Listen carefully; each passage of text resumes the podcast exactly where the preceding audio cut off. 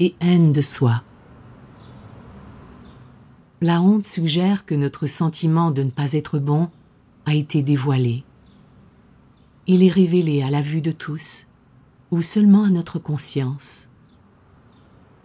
Mais lorsque nous nous sentons déficients et que nous sommes conscients de cette déficience, nous éprouvons réellement de la honte. Cette honte nous met dans tous nos états et provoque un profond sentiment d'aversion pour soi.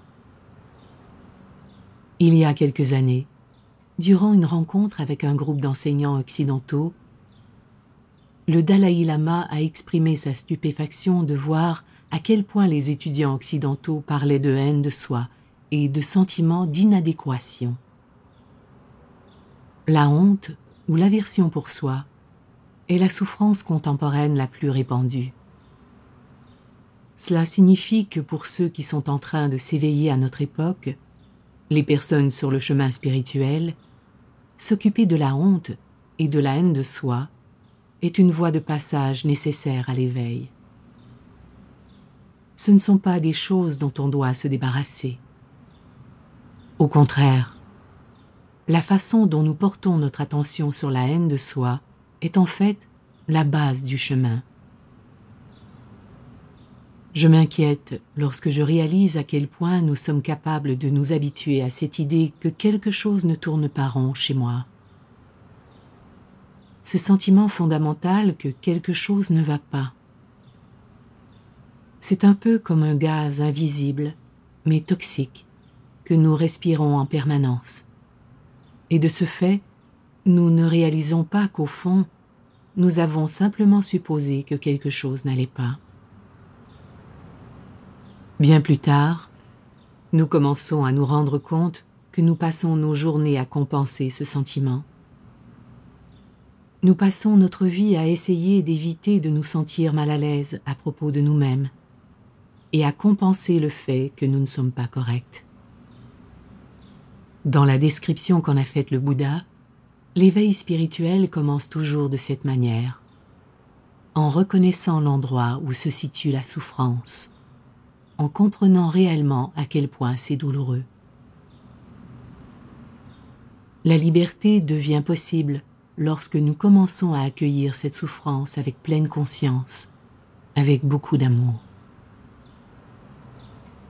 La pleine conscience et l'amour sont les deux fondations de ce que j'appellerai l'acceptation radicale.